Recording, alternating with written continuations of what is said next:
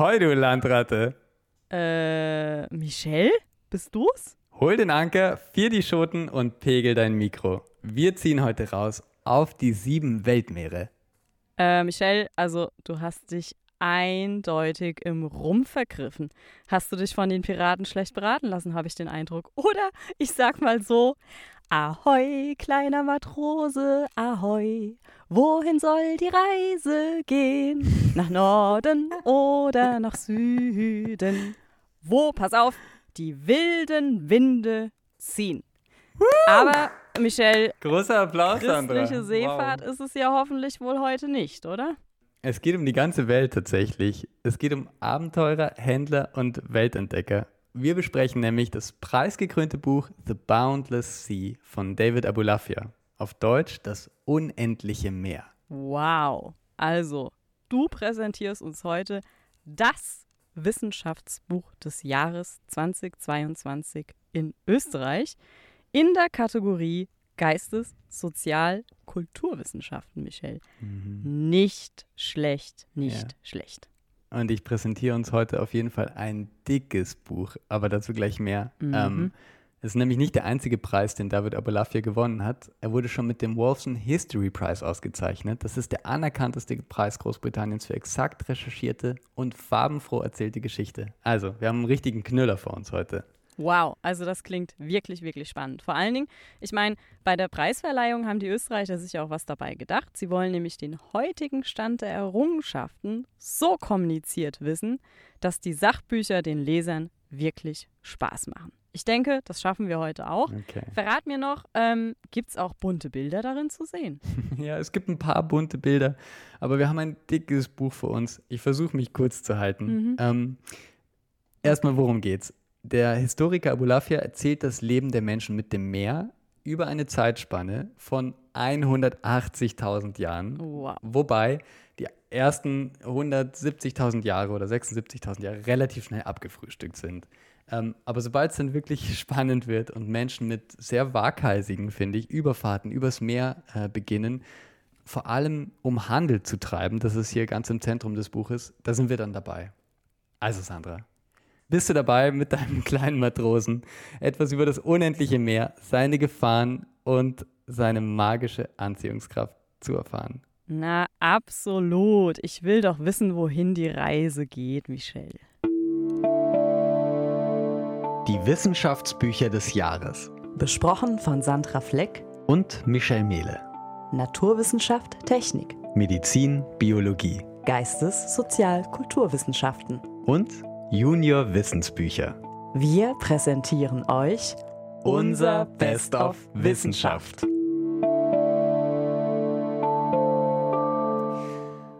Also, das unendliche Meer erzählt die Geschichte der Menschen mit dem Ozean. Und im Mittelpunkt steht immer der Handel. Wir beginnen erst mit den Pazifischen Ozean und den ersten Reisen der Polynesier. Also wie hat man überhaupt Inselreiche entdeckt? Und da sind die der Wahnsinn. Die haben Inseln gefunden in den Weiten des Pazifiks wie Nadeln im Heuhaufen und haben sich unter anderem orientiert an der Wolkenfarbe, an den Sternen, am Geruch des Meeres, aber dazu vielleicht ein bisschen später mehr. Ähm, wir sind dabei, wenn die Ägypter, die Römer, die antiken Kulturen auf der Suche nach, nach Pfeffer, nach allen möglichen Gewürzen bis ins weit entfernte Indien fahren und das in Booten, die mit Seilen zusammengebunden sind, also nicht mal über Nägel verfügen. Es geht dann später um den Aufstieg der Normannen, um die, um die Abenteuerfahrten oder um die Raubzüge der Wikinger. Es geht um das Seereich Portugal, das zum ersten Mal eigentlich große Teile des Meeres irgendwie für sich in Anspruch genommen hat. Es geht dann bis zum Weltreich England und die Gründung der USA. Und am Schluss auch um die moderne Schifffahrt, um die großen Containerschiffe mit diesen tausenden Containern obendrauf, mit den äh, Ozeankreuzern, mit den tausenden Touristen drauf. Und es geht sogar ein bisschen um den Flugverkehr. Mhm. Sehr, sehr spannend. Vor allen Dingen, ich höre schon, wir gehen wirklich nach Norden und nach Süden und in die Mhm. USA, nach Indien, nach Europa. Also wow, äh, genau, also richtig, richtig viel. Und dann gehen wir von, noch von den Ozeanen weg in die Höhe, nämlich zum Flugverkehr. Ähm, was haben denn jetzt Flugzeuge mit der Schifffahrt zu tun? Ja, wirklich eine Menge. Am Anfang haben Reedereien und äh, Gesellschaften zusammengearbeitet. Zum Beispiel war die Idee, dass man Passagiere ähm, mit dem Flugzeugbeispiel nach Amerika bringt und dort dann eine Kreuzfahrt zusammen macht. Es tut mir ein bisschen leid, dass ich Mhm. gerade so springe zwischen Zeiten und, und verschiedenen Kulturen. Aber dieses Buch hat 1000 Seiten Lesestoff. Also es klingt ungefähr so, Hm. wenn man es auf den Tisch fallen lässt. Wow. ähm, ja, Ja, ja, also ohne das arme Anhang. Buch, Michelle, das arme Buch. Ey, hey, das hat schon so gelitten. Ich trage das schon, ich weiß gar nicht, ich glaube, trage das schon zwei Monate mit mir rum und lese es wirklich Wahnsinn. im Bus, in der U-Bahn, im überall. Mhm. Ähm, naja, äh, wie der Autor schreibt, dieses Buch versucht, die Geschichte der großen Weltmeere in ihrer Gänze zu beschreiben. Na, viel Spaß. Mhm. War das jetzt schon der Appell an unsere Zuhörer? Also viel Spaß bei 1000 Seiten klingt jetzt nicht sonderlich nach Spaß. Aber naja gut, erzähl Mhm. uns vielleicht noch ein bisschen was, was unsere Leser bzw. unsere Zuhörer jetzt weniger verkraut. Ja, da hast recht. Ähm, also, was ich wirklich total spannend fand, ist, dass Abulafia ein unglaubliches Wissen hat. Und das merkt man. Also, er hat diese großen Bewegungen von Kulturen im Blick, aber er erzählt dann wirklich sehr oft immer Einzelschicksale, spannende Geschichten. Es geht beispielsweise um den ähm, König von Hawaii im 18. Jahrhundert. Das ist jetzt eine Geschichte, Kamehameha heißt der, der angefangen hat, europäischen Mächten äh, die Schiffe abzunehmen und damit sein eigenes Handelsimperium nach China, nach Asien äh, auszubauen. Was ich total spannend finde, dass jemand aus Hawaii, ein König aus Hawaii, diesen großen europäischen Handelsnationen auf einmal Konkurrenz machen wollte. Also solche Geschichten sind immer wieder drin. Ähm, es geht um die türkischen Kosanen, die Sultane des Oman, es geht um die Song-Dynastie in China. Es, es, es hat tausend Seiten und es hat Platz, wirklich spannende Geschichten auch außerhalb von dem zu erzählen, was man so von der europäischen Schifffahrt kennt. Mhm. Das ist für mich wirklich, das sind Geschichten, die ich gefressen habe und die ich wirklich sehr, sehr interessant fand. Ja, das ist schön, dass er das Historische, also so klingt es zumindest, dann auch in Geschichten irgendwie erzählt und so viele äh, Querverweise dann auch macht. Ja, sehr, sehr spannend. Es scheint auch sehr, sehr viel los gewesen zu sein auf den, auf den Meeren der Erde. Ja. Ja, und gibt es auch etwas, was dir gar nicht gut gefallen hat? Ähm, also ein bisschen kennt man natürlich die Geschichte der, der europäischen Seefahrernationen. Also da geht es um Portugal, um Holland, um Spanien. Und die nehmen, finde ich, schon einen relativ großen Teil des Buches ein. Ist auch interessant, aber mich haben jetzt zum Mhm. Beispiel diese Geschichten, die ich gar nicht kannte, mehr interessiert. Ähm, das schreibt Abolaf ja auch, es ist leider so ein bisschen der Fluch der Historiker, dass äh, die Quellen sehr zugänglich sind ähm, von den europäischen Mächten. Aber, ähm, Mhm. aber was ich wirklich spannend fand, waren dann die ganzen Geschichten eben, die man, die man noch nie gehört hat. Von Piraten, von Schmugglern, von, weiß nicht, den japanischen Shogunen. Also, also da ist in 1000 Seiten Buch schon einiger, einiger Platz, solche Geschichten zu erzählen. Aber Michelle, ich höre schon wieder, du steigerst dich in deine Lobeshymnen rein. Ich will jetzt mal Kritik hören. Was kannst du an Kritik bieten? Ja, also viele Europäer und viele Männer. Oder eigentlich tatsächlich nur Männer, Sandra. Äh, Mary Read, die Engländerin, die sich als Junge verkleiden Mhm. musste und dann im 16. Jahrhundert auf die Bahamas ging, um Schiffe zu überfallen.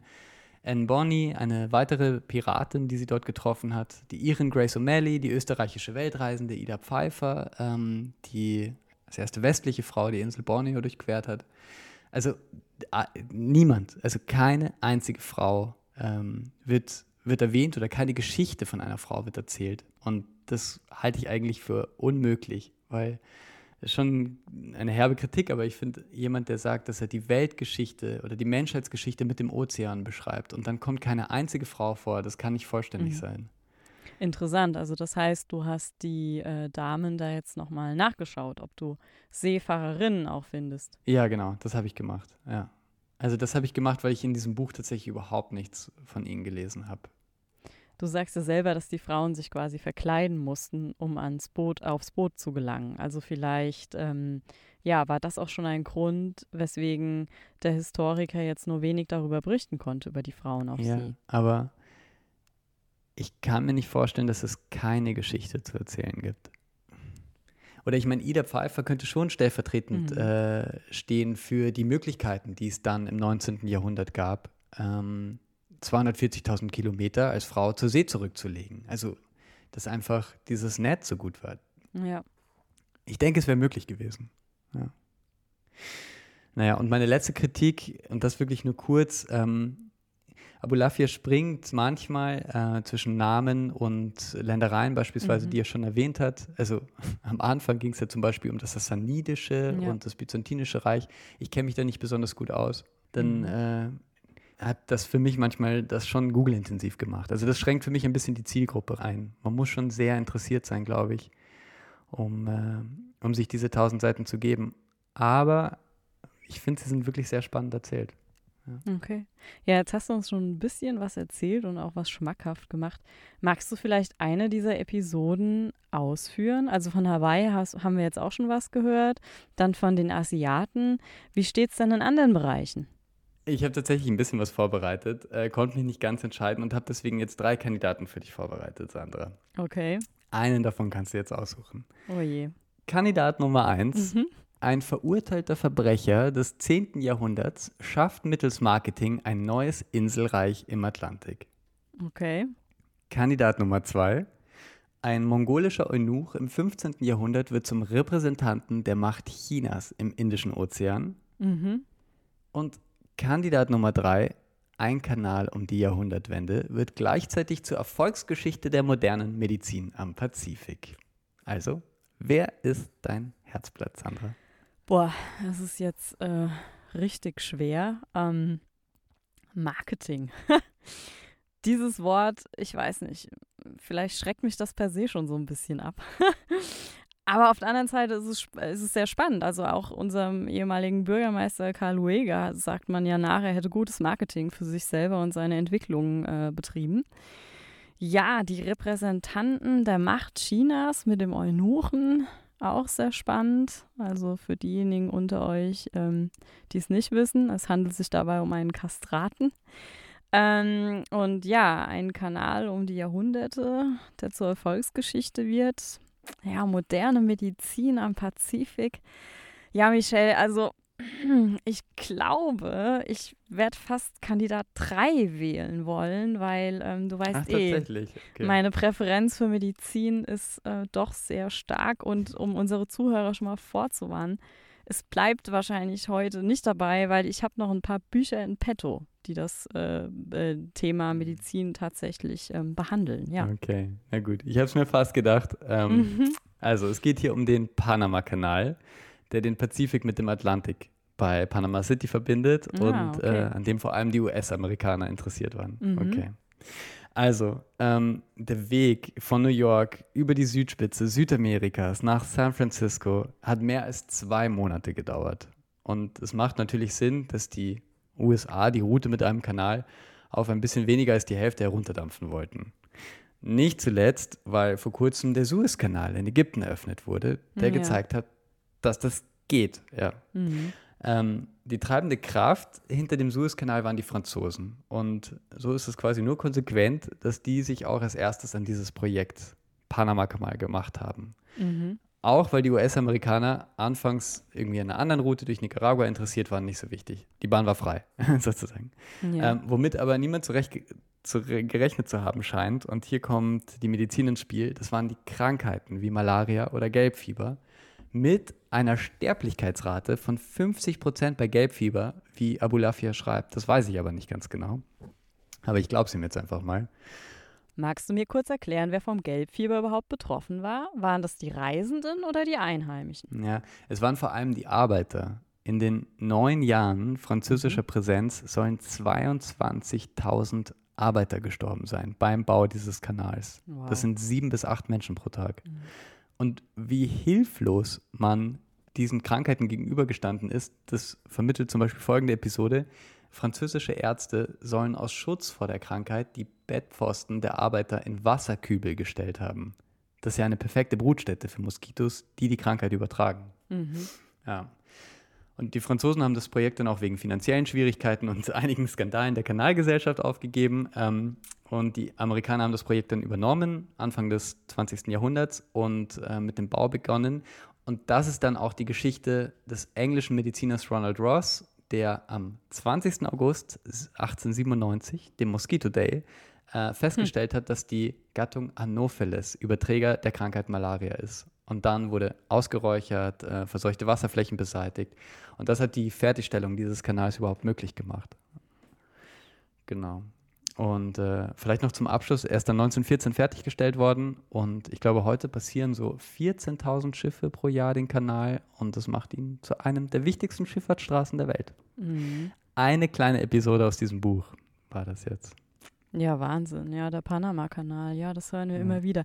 Da muss ich lustigerweise ein ganz anderes Buch denken, nämlich Die Mücke. Auch ein mega fetter Schinken, der im Frühjahr 2020 erschienen ist, wo es um die Todesursache Nummer eins geht, nämlich die Mücke. Ja, was so ein kleiner Stich ausmachen kann über Gelbfieber, Malaria und wie sie alle heißen. Also ich muss ehrlich gestehen, ein Fünftel habe ich durch, dann musste ich es wieder zur Seite legen, aber es liest sich auch super schön. Mhm, Also cool. die Empfehlung auch für die Mücke. Schön, Ja. schön. Ja, und Michelle, wir haben halt überlegt, also das eine ist das Historische und es geht um Handel und um Menschen, aber naja, das Buch scheint ja jetzt nicht unbedingt so auf die Ökologie zu sprechen kommen. Nee. Da möchte ich, wenn ich das mit dem Panama-Kanal äh, höre, schon noch kurz erwähnen, dass es manchmal auch gefährlich ist, solche Gewässer einfach zusammenzulegen oder einfach mal zu glauben, naja gut, äh, ein bisschen Salzwasser, ein bisschen Süßwasser ist ja gar kein Problem. Aber das ist schon ein enormer Eingriff. Und ähm, ja, aktuell gibt es ja auch solche Projekte. Das kommt, das liegt ja nicht weit zurück. Das ist ja auch immer aktuell ein Thema. Und ähm, ja, Vorsicht ist die Mutter der Porzellankiste, wie es so schön heißt. Aber du, Ja, finde ich gut, dass du das sagst. Also Ja. das kommt wenig vor. Also ähm, ökologische Auswirkungen, ich meine, es erzählt wirklich oft auf, was gehandelt wird. Mhm. Und das sind tausende Tonnen Robbenfell, Elfenbein, ähm, ich weiß nicht, Schildkrötenpanzer. mhm. Das, kann, das konnte ich mir unmöglich vorstellen, also wie viele Tiere da getötet wurden. Ähm, und natürlich immer auf der Suche nach Profit. Ja. Also dieser, der Handel ist überhaupt keine, das ist jetzt wirklich eine farbenfrohe und wahnsinnig spannend erzählte Geschichte, aber das ist oft auch überhaupt keine schöne Geschichte. Es geht auch um den Sklavenhandel, ja. ökologische Auswirkungen. Also das findet man gar nicht in diesem Buch. Außer ganz am Schluss ein bisschen. Ja. Nee, ist ja auch vollkommen okay. Ich meine, sonst hättest du tausend Seiten mehr noch lesen müssen. Gut, lassen wir das mal. Ähm, es klingt auf jeden Fall sehr, sehr, sehr spannend und sehr vielseitig. Also wahrscheinlich ist für jeden irgendein Punkt dabei. Gibt es denn jetzt eigentlich auch Fiktion? Weil, also wenn ich an die antike Seefahrt denke, fallen mir vor allem die Geschichten von klitschigen Seeungeheuern ein, so Loch Ness oder natürlich noch viel, viel früher, ja, vielleicht sogar ein bisschen was wie, Ja. ah, wie heißt denn nochmal diese, diese Figur? Hey Vicky, ja, so, an die Zeit denke ich. Wie sah es denn zu der Zeit aus? Ja, also das gibt's. Äh, die ein oder andere Wasserschlange äh, verirrt sich schon einmal mit äh, glühend roten Augen und schwarzem, äh, schwarzer Haut in diesem Buch. Aber der Fokus liegt eher auf geografischen Ungenauigkeiten. Und die Mhm. haben es auch in sich. Also der Indische Ozean war zum Beispiel lange, lange Zeit betrachtet als abgeschlossener Ozean, so eine Art zweites Mittelmeer. Äh, Sri Lanka war die Spitze eines gigantischen Südkontinents. Neufundland gehörte zu Asien. Und dann gab es natürlich auch noch die Geschichte, dass die Erde flach ist. also, da wird schon alle, allerlei Seemannsgarn gesponnen. Genau, die Theorie ist aktuell ja auch wieder sehr, sehr, sehr beliebt und erfreut sich steigender Beliebtheit. Ja. Genau. Immer wenn jemand an eine flache Erde glaubt, weint irgendwo eine Wissenschaftlerin oder ein Wissenschaftler. ähm, ein positives Beispiel Oh dagegen äh, sind für mich die Polynesier, die ein unglaubliches Wissen über die Weiten des Pazifiks hatten. Ähm, zum Beispiel, wie sie navigiert haben, anhand der Sterne, anhand gesichteter Vogelharten, nach der Wolkenfarbe. Korallenatolle verleihen Wolken nämlich Mhm. eine mattweiße Färbung, dem Gang der Wellen, phosphorisierenden Stellen, Treibgut, dem Geruch der Meeresluft und nicht zuletzt einem Gefühl für das Schiff. Also das fand ich fantastisch, auch um diese Inseln zu finden. Ja, das klingt so ein bisschen wie die Inuit, die für Schnee ja ganz, ganz, ganz viele Ausdrücke haben und sich auch super gut im Polarkreis zurechtfinden. Ja, das, das ist nicht stimmt. schlecht. Ähm, und die haben auch natürlich an eine mystische Urinsel geglaubt, so eine Art Paradies, von der sie abstammen. Aber ja, also das ist ja jetzt, äh, Ja, ja, Gut. so ist es halt einfach. ich meine, das hätte mich auch gewundert. Ja, so ein bisschen, ähm, ich sage jetzt mal, Naturglaube äh, hat ja durchaus auch seine Berechtigung und, und stammt ja auch irgendwo her. Ja, aber Michelle, Hut ab. Also du hast das Buch tatsächlich Ja. gelesen. Es kommt wirklich gut raus. Aber naja, wir müssen jetzt leider schon zum Ende kommen. Also ich habe das Gefühl, wir sind gerade erst eingetaucht und hören schon wieder auf. Aber was ist denn David Abulafia für ein Autor? Ja, okay. Also er ist britischer Historiker. Er ist äh, Professor für mittelalterliche Geschichte an der University of Cambridge und er kennt sich mit den Meeren aus. 2014 ist schon sein Buch The Great Sea, A Human History of the Mediterranean erschienen. Ein Gruß aus der Küche sozusagen zu diesem Buch, das sich dann mit allen anderen Ozeanen befasst. Mhm. Ähm, mhm. Genau, und er plant auch ein neues, aber er hat gesagt, ein dünnes Buch zu schreiben. Da bin ich ganz froh, falls ich das wieder rezensieren muss, hm. wo es dann ums Schwarze Meer geht oder so. Aber oh. das Meer ist sein Interesse. Er kennt sich, er kennt sich fantastisch aus, das merkt man schon beim Lesen des Buchs. Mhm. Ähm, und ja, wie wir schon so ein bisschen besprochen haben, also das Buch endet, finde ich, relativ traurig. Mhm. Abulafia erklärt das Leben der Menschen mit dem Meer durch diese durchmechanisierte Industrie, diese abgehobene äh, Kreuzfahrt, Schifffahrt äh, ab dem 2000, ab dem Jahr 2000 eigentlich für beendet. Ähm, äh, zudem kommt Klimawandel, Überfischung. Das bedeutet, dieses Leben des Menschen mit dem Meer, in Wirklichkeit eigentlich so grausam das auch war oft, äh, also dieses Leben mit dem Menschen, mit dem Meer, das endet für ihn quasi ab dem Jahr 2000. Mhm. ist ein bisschen, bisschen trist. Okay. Ja, ich meine, ja. er weist halt darauf hin, dass der Mensch die, den Bezug halt zur Natur, in dem Fall halt dem Meer, leider, leider verloren hat und nur mehr halt, ja, Profit. Aber darum geht es ja auch in seinem Buch, Profit daraus zieht. Ja, es wird halt ja, immer, genau. immer Ärger.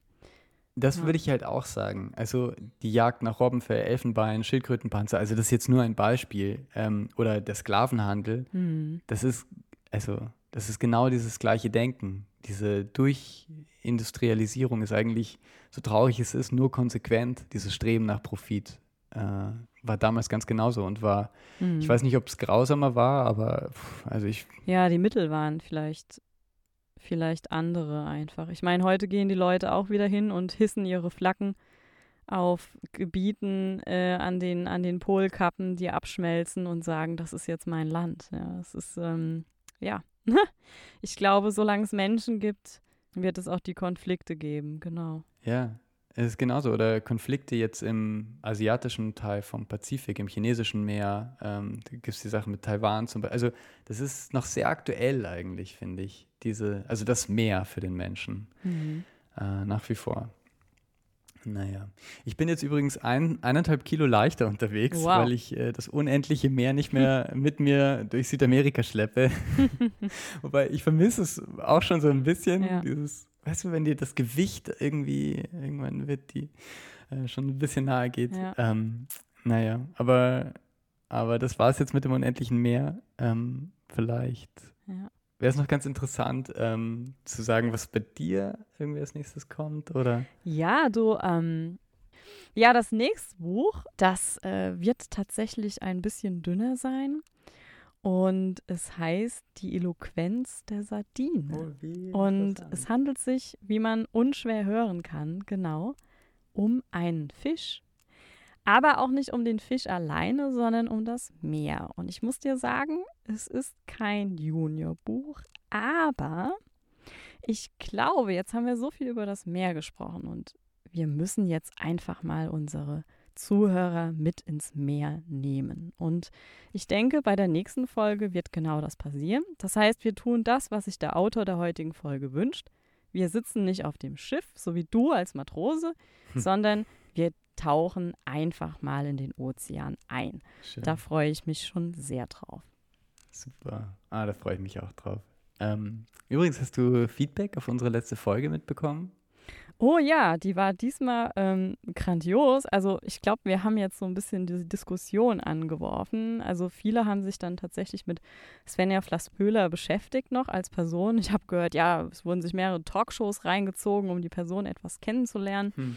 Ähm, ja, die, die Rückmeldungen sind zwiegespalten. Und ähm, dann fand ich ein, ein Zitat ganz nett, ähm, die da lautete, äh, schallende Kritik. Das fand ich, nein, noch besser. Schallende Ohrfeige, so war der Wortlaut. Das fand ich sehr, sehr nett.